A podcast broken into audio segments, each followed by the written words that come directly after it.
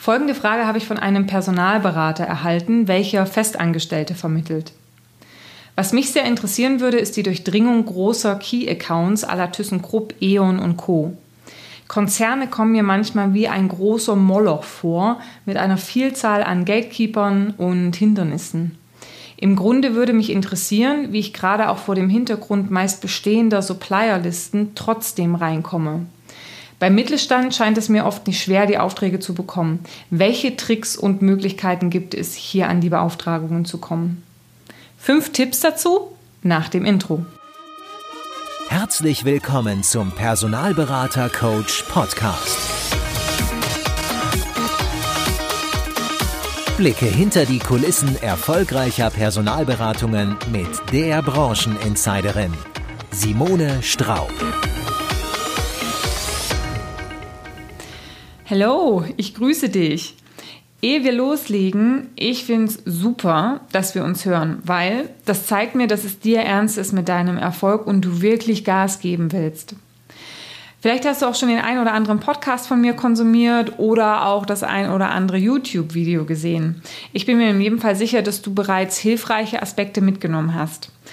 Aber vielleicht ist es ja auch nicht 100% das, was dich beschäftigt. Also wenn du in deiner Entwicklung den Turbo einschalten möchtest und ganz individuell auf deine Themen ein Feedback benötigst, dann lass uns doch gern direkt zusammenarbeiten. Weil dann kann ich ganz individuell auf dich, dein Team oder dein Unternehmen eingehen. Nimm diesbezüglich gern Kontakt zu mir auf. Die Kontaktdaten stehen auf meiner Webseite www.simonestraub.com. Ich würde mich in jedem Fall freuen, wenn der stille Zuhörer endlich ein Gesicht bekommt. Aber jetzt wollen wir uns die konkrete Frage des zu Beginn genannten Beraters anschauen. Also wie durchdringt man nun Key Accounts am besten? Hm, also aus meiner jahrelangen Erfahrung oder gefragt war ja nach Tipps und äh, Tricks, ja, am besten, am liebsten so der eine. Und aus meiner jahrelangen Erfahrung im eigenen Geschäftsaufbau, aber auch in der Betreuung von Beratern, habe ich dir fünf Tipps herauskristallisiert, welche ich dir an der Stelle geben möchte. Ja, also wichtig zu sagen ist, es gibt leider nicht den einen Tipp, der bei allen funktioniert. Oh. Ja, ja, es ist halt eine Kombination aus mehreren Punkten ich weiß nicht, wie es dir geht, aber wo ich die Frage gehört habe, da habe ich auch an das Interview mit Benjamin Waltert denken müssen, weil er hat in Folge 29 seinerseits äh, Tipps zum Gewinnen von Großkunden gegeben, aber hat auch einen Punkt ganz deutlich gemacht. Für sein Unternehmen aktuell macht es überhaupt gar keinen Sinn, mit Großkunden zusammenzuarbeiten. Als Contractor, also früher als er, Fest, äh, als er Freiberufler vermittelt hat, waren Großkunden wirklich wichtig und richtig.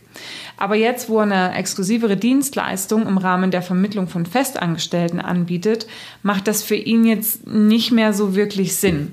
Deswegen ist der erste Tipp zu Beginn, prüfe ganz bewusst, ob das Unternehmen, was du da gewinnen willst, wirklich Potenzial für dich hat. Weil viele Berater lassen sich von einem guten Namen und vielen Stellenanzeigen auf der Webseite blenden. So, boah, da muss ja echt viel gehen, ja, bei den Stellenanzeigen und ähm, der Brand XYZ ist wirklich ein toller Brand. Da kann ich gut Kandidaten für gewinnen. Ähm, ja, und schwupps, schon ist der Traum der Großkundengewinnung geboren. Wie toll wäre es, so einen Kunden im Portfolio zu haben? Sicherlich fällt dir dazu auch der ein oder andere Kunde mit einem richtig guten Namen ein, mit richtig viel Stellenanzeigen, den du auch gerne in deinem Portfolio hättest. Wobei man halt dann oft nicht denkt, sind zum Beispiel Dinge wie, ja, auf der einen Seite ist es ein toller Brand, aber genau deswegen auch ein picky Kunde, weil Kandidaten bewerben sich ja grundsätzlich auch so, meistens zumindest, ja, und wenn dann über einen Personalvermittler eingestellt wird, dann müssen die Kandidaten schon richtig gut sein. Woran man auch nicht denkt, sind die eigenen Sourcing Center, die solche Unternehmen oft aufbauen bzw. bereits aufgebaut haben. Klar, die Unternehmen nutzen natürlich trotzdem Dienstleister, aber dann auch wieder nur für Positionen, die äh, ja wirklich schwierig sind. Ja, also es kann sein. Ich habe ja damals eine Folge gemacht mit, ähm, wo ich ähm, Personalreferenten von wirklich großen Brands interviewt habe, zum Beispiel C&A und Check24 und so weiter. Die haben ja auch alle Sourcing Center und deren Gründe, wirklich jemanden externen zu nutzen, war, wenn sie das Netzwerk selber nicht mehr haben. Ja, also wenn sie da einfach nicht weiterkommen mit Suchen. Oder vielleicht, und da magst du dann Glück haben, diese Fälle gibt es natürlich auch, wenn sie einfach mit so vielen Stellen überlastet sind, dass sie Kapazität von extern brauchen, die ihnen was abnehmen. Ja, also dann ist es vielleicht auch nicht die, die schwierig zu knackende Nuss. Aber grundsätzlich lässt sich sagen, die Entwicklung von Sourcing-Centern ist natürlich eine Entwicklung, gerade auch in den großen Unternehmen. Woran man bei großen Unternehmen auch denken muss, sind Rahmenverträge mit unterirdischen Provisionen und einiges an Konkurrenz. Also man ist da selten einer von zweien oder dreien.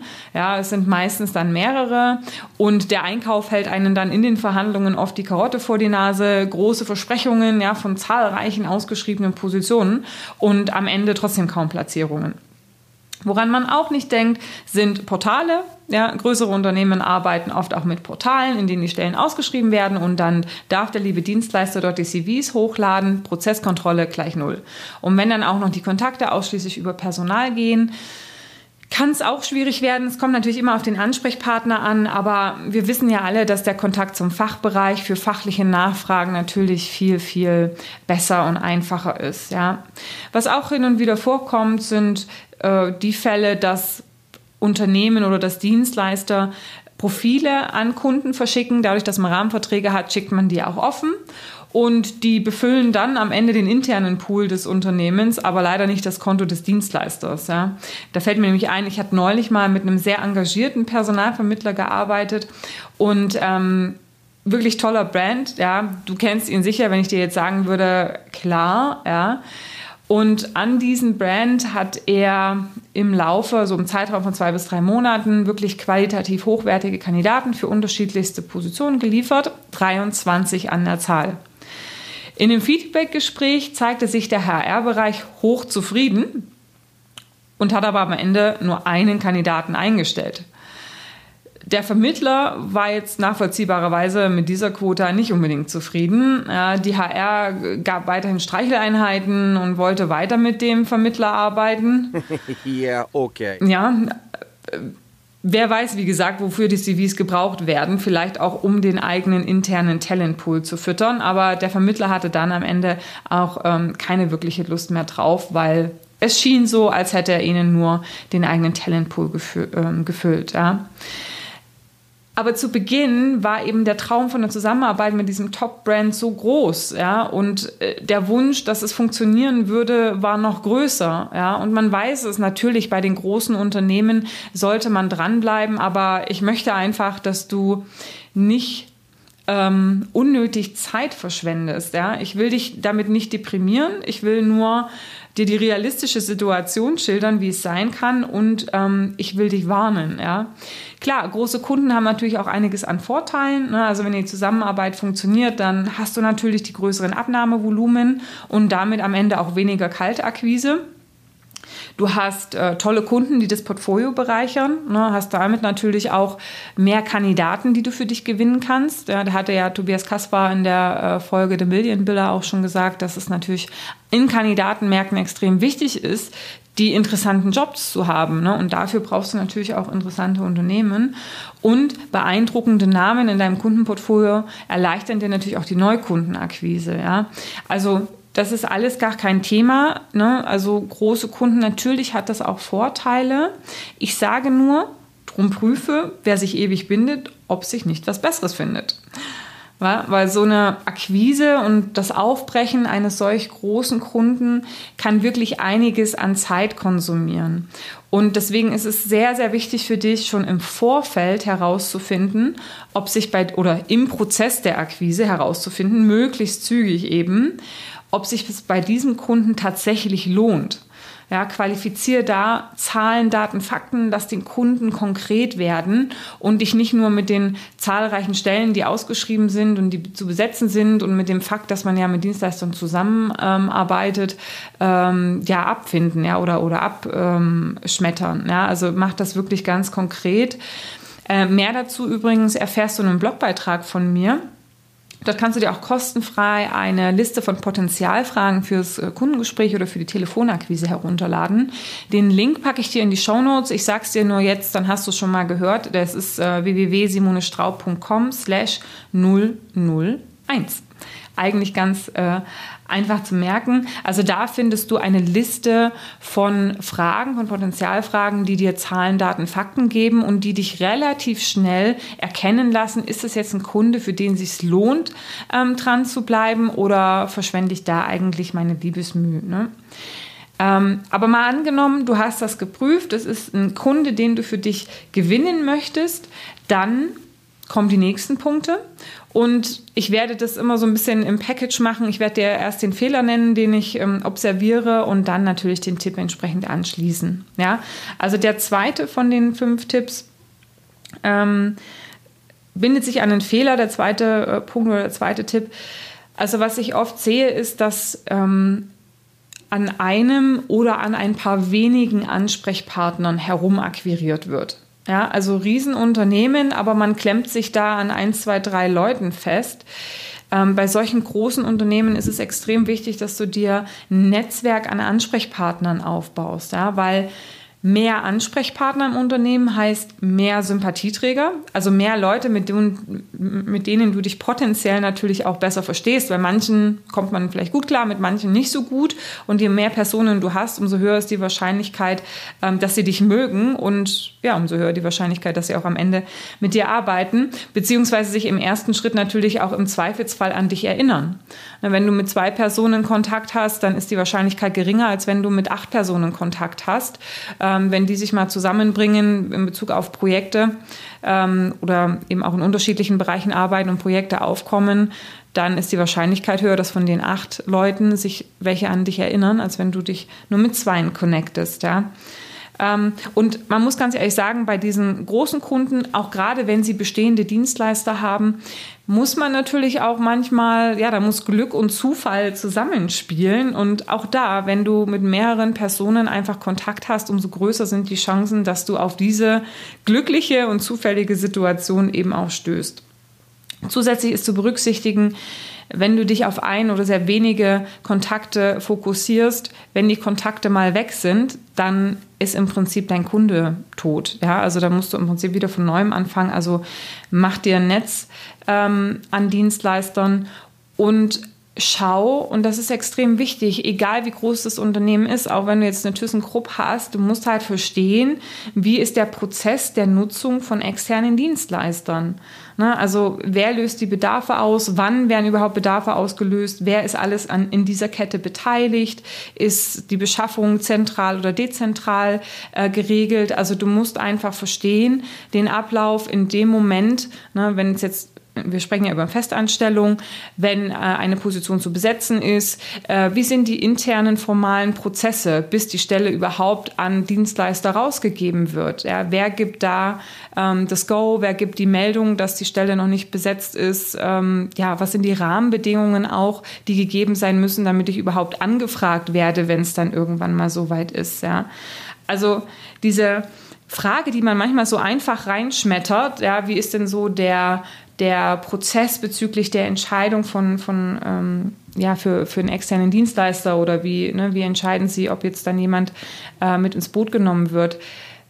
Da speist einem der Kunde oft mit einer, mit einer oberflächlicheren ähm, Antwort ab, ja, dass man sagt, ja, das, das mache ich zusammen mit dem HR-Bereich und dann geben sich viele zufrieden, aber du musst da rein, du musst herausfinden, wer sind die Leute, was ist eben notwendig etc.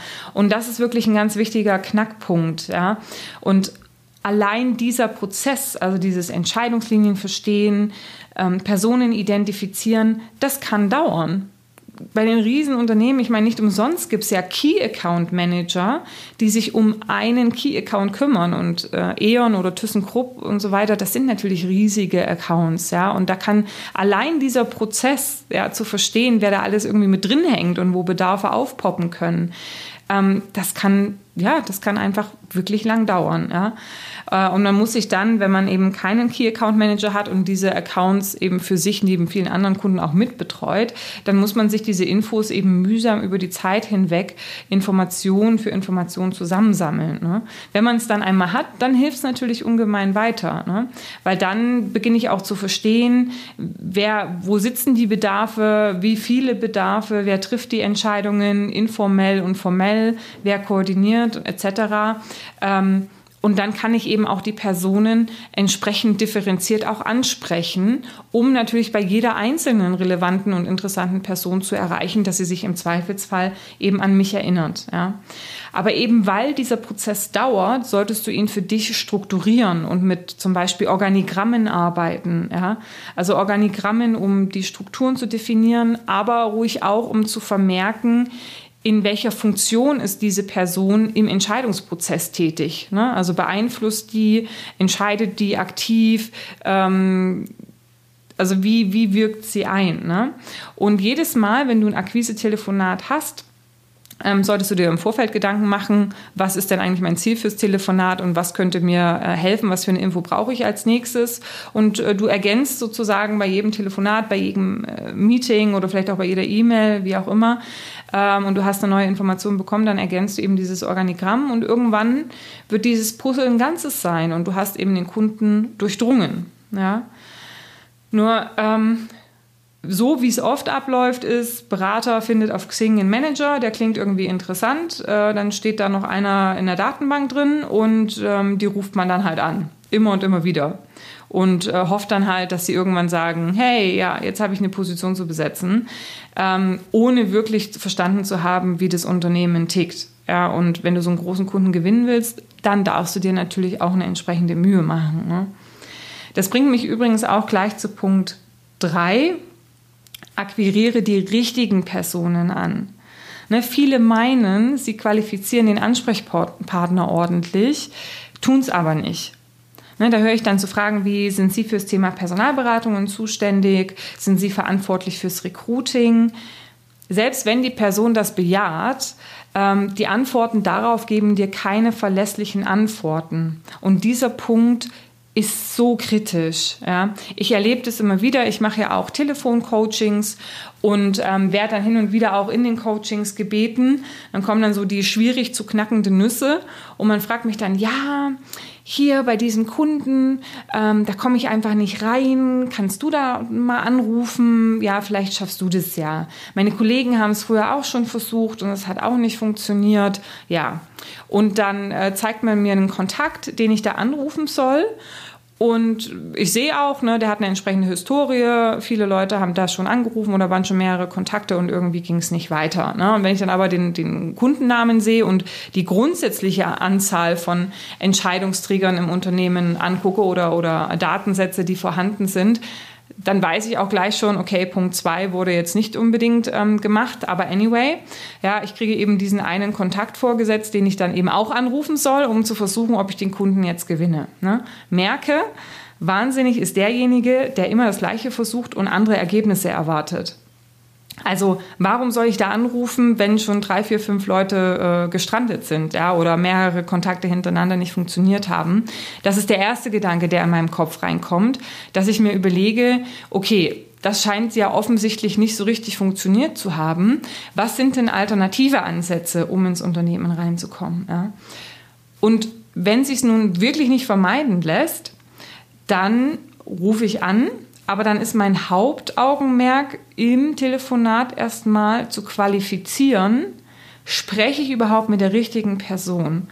Und ich sage es dir, wie oft, also, und wie oft kam daraus, dass es einfach die falsche Person ist? Ja, also ja, ne? Und ähm, ich, ich frage dann immer, ja, pff, Ne, jetzt wissen wir ja, es war nicht die richtige Person. Natürlich kann die einem persönlichen Termin nicht zustimmen, weil sie es nicht entscheiden kann. Oder natürlich kommt ihr nicht weiter, weil sie einfach in diesem Entscheidungsprozess eine abwickelnde Funktion hat und auch nur sozusagen weitergibt, was sie aufgetragen bekommt. Warum rufst du denn da an? Ja, und dann kommt ganz oft ja die Aussage, weil meine Kollegen vor mir da auch schon angerufen haben. Oh no. Ja, also qualifiziere, ne? rufst du wirklich die richtige Person an. Und ähm, auch da habe ich eine, einen, ein Handout für dich, ja, auf dem ähm, Link www.simonestraub.com slash 045. Auch den Link packe ich dir in die Show Notes. Aber das ist wirklich ähm, ein ausführliches Lernmaterial dazu, wo du dich mal reflektieren kannst, wie qualifiziere ich eigentlich meine Ansprechpartner und dann konkrete Beispiele dazu bekommst, wie du es eigentlich machen solltest, um sicher zu sein, dass du an den richtigen Personen bist. Ja? Ähm, genau, also das ist in diesem Blogbeitrag, Link wie gesagt äh, in die Show Notes. Okay, jetzt haben wir schon zwei wirklich wichtige Punkte beziehungsweise drei, ja. Äh, Tipp 4, also ist, wenn du weißt, wer, wie und wo die Entscheidungen trifft, also du, du weißt, du bist an der richtigen Person, die gibt Hop oder Top, ja, äh, oder kennst die richtigen Personen, dann heißt es einfach, natürlich zu qualifizieren im ersten Schritt, was muss ich tun? ne, damit ich sozusagen in Erwägung gezogen werde. Ähm, und dann kommt Punkt, also der nächste Punkt, da sage ich dann auch nochmal was dazu. Ja, also grundsätzlich herauszufinden, was sind so die formalen Rahmenbedingungen der Zusammenarbeit, um entsprechende Sachen auch einzuleiten. Und ja, dann heißt es eben auch dranbleiben. Und das ist auch ein ganz wichtiger Punkt. Ja. Ähm, also erst zu erfahren, was du tun kannst, um den Kunden bedienen zu können, es tun und ansonsten eben dranbleiben und die Geduld bewahren und auf den Moment warten. Ja? Man sagt ja, dass es fünf bis sieben Kontakte braucht, bis sich jemand positiv an uns erinnert. Also du schaffst es wahrscheinlich auch schneller, dass sich jemand negativ an dich erinnert, aber man sagt so im Schnitt fünf bis sieben Kontakte. Ja, und diese Kontakte darfst du natürlich gestalten und am besten auch innerhalb eines Jahres, ja. Ähm, und da kannst du auch kreativ sein. Ich meine, das muss nicht immer nur das Telefon sein. Wichtig ist, dass die Person dich registriert. Ja, und wenn du einfallslos fünf bis sieben Mal innerhalb von, keine Ahnung, vier Wochen anrufst und fragst, so O-Ton, ja, hallo, haben Sie jetzt Bedarf? Ach nein, kein Bedarf. Okay, wann haben Sie denn wieder Bedarf? Ah, danke, tschüss. Ah ja, ich habe ja schon vor ein paar Wochen angerufen, da hatten Sie keinen Bedarf. Ich wollte einfach nur noch mal nachfragen, wie sieht es denn jetzt aus? Okay, ja, danke, tschüss. Ähm, dann ist das natürlich ein bisschen farblos und auch lieblos und ja, macht dem Kunden nicht wirklich Lust auf dich, ja. Also mach dir da Gedanken. Du kannst ja über fünf unterschiedliche Kanäle mit deinem Kunden Kontakt aufnehmen und setz dich einfach mal hin, variierst eben die, die, die Möglichkeiten der Kontaktaufnahme innerhalb dieser Kanäle und machst, dich, machst dir auch Gedanken, wie du dich regelmäßig mit relevanten Gesprächen oder Informationen an unterschiedlichen Kontaktpunkten auch melden kannst. Ne? Auch das kann man planen. Ja, solltest du wahrscheinlich auch, weil ähm, das Tagesgeschäft von uns Personalberatern ist ja wahnsinnig dynamisch und es kommt irgendwie alle Näse lang was ähm, dazwischen. Und wenn man sich nicht hinsetzt und die Kontaktpunkte ordentlich plant, dann kann es sehr schnell passieren, dass Woche um Woche vergeht und man hat beim Kunden nicht angerufen, hat es dann einfach verpasst ja, oder hat den Kunden nicht entsprechend kontaktiert. Und dann, ich sag mal, wenn dein Kunde wirklich Potenzial hat und du rufst beim Richtigen an und verstehst, was, was die formalen Rahmenbedingungen sind, dann und, und erledigst die Dinge, die zu tun sind, ich meine, dann wird es klappen, früher oder später. Ja? Es machen sich halt viele Berater leicht, die planen eben ihre Kontaktpunkte nicht und ähm, ja, auch so diese anderen Punkte, ne, strategisch, äh, Organigramme zusammenbauen und so weiter. Aber ähm, Großkundengewinnung ist halt Strategie. Es ist ein längerfristiges Projekt. Und da darfst du dir auch gern Zeit aus dem Tag herausnehmen und dich hinsetzen, um zu, um, um zu reflektieren, was so die nächsten Schritte und Kontaktpunkte sind. Ja? Wie kannst du die Kontaktpunkte relevant gestalten? Äh, wann? Ja, ähm, aber da haben halt viele auch keine Lust drauf, sich hinzusetzen, ja, eine halbe Stunde. Ähm, sie, ich, ich sehe es halt immer wieder, man telefoniert dann lieber, ja, ist dann wahnsinnig aktiv, ja, ähm, aber ähm, ja, für, für die langfristige Geschäftsentwicklung, um sich wirklich auch ein, ein gutes Grundsummen zu sichern, eine gute Pipeline äh, zu haben, um eben auch vom Umsatz höher zu kommen, die Zeit gönnt man sich halt nicht. Ne? Und wenn man dann lieber telefoniert, als sich mal eine halbe Stunde hinzusetzen die Woche und sich über seine Großkundenentwicklung Gedanken zu machen, dann wirst du dich von Deal zu Deal hangeln. Aber du baust dir eben diese benannte Pipeline, die dir ein gutes Grundsummen sichert, nicht auf. Ne? Jetzt stellst du dir vielleicht auch die Frage, naja, bleibe lang genug dran, aber wie lang ist denn nun lang? Also wie lang sollte man dranbleiben? Letzten Endes ist es dir überlassen, weil wenn der Kunde Potenzial hat für dich als Dienstleister, ja, also die Rahmenbedingungen sind interessant, ähm, dann ist es deine Entscheidung, wie lange du dabei bleiben möchtest. Ne? Aber ich würde halt auch sagen, wenn es ein wichtiger ähm, oder wenn es ein wirklicher Potenzialkunde ist, sollte sich wahrscheinlich innerhalb eines Jahres wohl irgendwas ergeben. Ja? Ähm, wenn der regelmäßig einstellt und du hast wirklich Kontaktpunkte zu mehreren Leuten, ähm, irgendeiner wird schon mal nicht zufrieden sein mit ihren aktuellen Dienstleistern oder, ne? Also so roundabout ein Jahr. Jetzt gibt es wahrscheinlich auch Leute, die sagen, na ja, äh, bei mir hat es wesentlich länger gedauert und ich habe sie bekommen. Andere sagen, oh, das dauert wesentlich kürzer ist auch okay, aber wenn du mich fragst, ja, habe ich ja gesagt, es kann, kann, ist schwierig zu sagen, es ist dir überlassen, aber wenn du mich fragst, ich würde mir ein Ja geben und dann einfach eine abschließende Evaluation machen. Manchmal muss man natürlich auch sagen, ja, passt die Chemie nicht, ja, dann hast du wahrscheinlich das Pech, die Ansprechpartner, mit denen du da arbeitest, da kommt irgendwie keiner so richtig auf dich klar und du eben andersrum auch nicht naja, da kann man sich dann halt auf den Kopf stellen. Ne? Also Sympathie ist halt auch wichtig, ähm, ist ein People-Business, sagen wir ja immer. Und manchmal muss man dann vielleicht auch deren Wechsel aussitzen und ähm, dann wird es dann irgendwann besser und die, und die Chance kommt. Ja. Ein letzter Punkt, der, der Tipp 5 ist, dann eher so im Kontakt mit dem anderen die Art und Weise, wie du versuchst, den Kunden zu gewinnen. Und da würde ich dir wirklich empfehlen, zeig ein ehrliches Interesse am anderen, ja. Weil wenn du um jeden Preis überzeugen willst, also dein, dein Erfolg im Vordergrund steht, dann strahlst du das eben auch aus. Ja? Du wirst argumentieren, was das Zeug hält, der pusht den Kunden, äh, bittest um den klassischen Testballon und das mehrfach immer wieder. Es ist doch, wenn du erfolgsbasiert arbeitest, ist es doch unverbindlich. Ja? Vielleicht lässt du dich als äh, klassischer Personalberater mit Drittelregelung auch zur Erfolgsbasierung hinreißen. Ja? Also du, du pushst und argumentierst und machst und bringst platte Einwandbehandlungstechniken, die irgendwie auch ähm, deine Marktmitbegleiter bringen und bist am Ende eben auch einfach nur lästig und nervend. Ja? Also du musst lernen, wenn du Akquisen machst, das ehrliche Interesse am anderen ähm, in den Vordergrund zu stellen, weil ganz ehrlich, nur wenn der andere wirklich ein Problem hat, wenn er irgendwas hat, wo du ihm helfen kannst, nur dann wird er dich auch beauftragen. Ja? Also es bringt nichts, wenn du sozusagen ans Telefonat rangehst und sagst, ich will den Kunden jetzt knacken, ja, und dann, dann steht sozusagen dein, deine, deine Agenda im Vordergrund, ja, und du ähm, gehst da sozusagen auf diesen, diesen Abschluss, aber der Kunde spürt eigentlich nicht dein ehrliches Interesse ähm, an seinem Wohlergehen.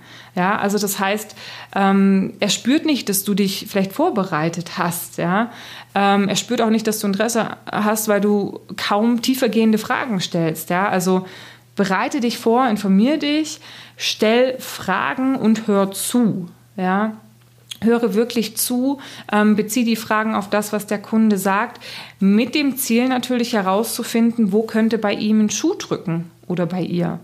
Lese da zwischen den Zeilen, ähm, finde Ansatzpunkte und sei am Ende proaktiv, sei einfach hilfreich, ja.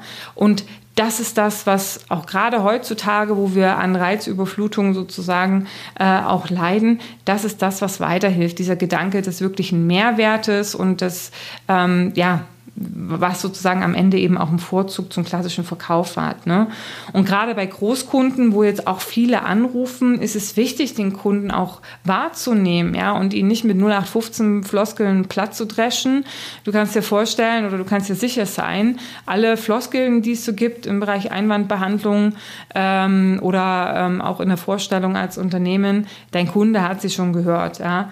Also lenke den Fokus weg von deiner Agenda Kunden gewinnen, Aufträge bekommen und stell den Kunden in den Mittelpunkt. Sei hilfreich ähm, und ja, wenn du deinem Gegenüber Probleme löst und hilfreich bist, dann kommt der Verkauf von allein. Ne? Also Nochmal ganz zurück zum Fragensteller und ähm, ich weiß, dich wird die Nachricht erreichen, weil ich werde dich informieren, dass ich deinen, deinen Punkt aufgenommen habe im Podcast. Das Gewinnen von Großkunden ist nicht viel anders eigentlich als das Gewinnen vom Mittelstand. Es ist halt nur komplexer und es erfordert mehr Ausdauer, mehr Reflexion und Planung und ein bisschen was an Übung in der Gesprächsführung. Ja, einfach diese, diesen, diesen äh, Fokus eben weg von sich zu nehmen. Ja, also wenn ich kurz nochmal zusammenfasse, die fünf Tipps an der Stelle, um Großkunden zu gewinnen, frage dich, wieso will ich überhaupt diesen Kunden gewinnen? Also hat der Kunde überhaupt wirklich Potenzial, qualifiziert ist? Spreche alle wichtigen und notwendigen Personen, auf jeden Fall mehr als eine, ne, um die Wahrscheinlichkeit auch zu steigern, dass sich jemand an dich ähm, eben erinnert. Äh, qualifiziere die wirklichen Entscheidungsträger und verstehe auch die, die Entscheidungswege und was eben auch an Formalien notwendig ist. Bau über Regelmäßigkeit Beziehungen auf und bewirke, dass man sich erinnert. Ja, und am besten planst du diese Kontaktpunkte auch sinnvoll. Nicht, dass es immer nur so fünf, sechs lapidare Anrufe, hallo, hast du jetzt Bedarf? Nein, danke, tschüss, hallo, hast du jetzt Bedarf ist. Und im fünften Punkt, schalte in deinem Verkaufen vom Senden auf Empfangen und stell deinen Kunden in den Mittelpunkt. Wenn du diese fünf Punkte beherzigst, klappt es am Ende auch mit deinem Wunschkunden. Falls es nicht klappt oder es unterwegs Herausforderungen gibt, dann melde dich bei mir und lass uns reden. In diesem Sinne wünsche ich dir einen langen Atem, viel Erfolg bei der Umsetzung und Happy Hunting!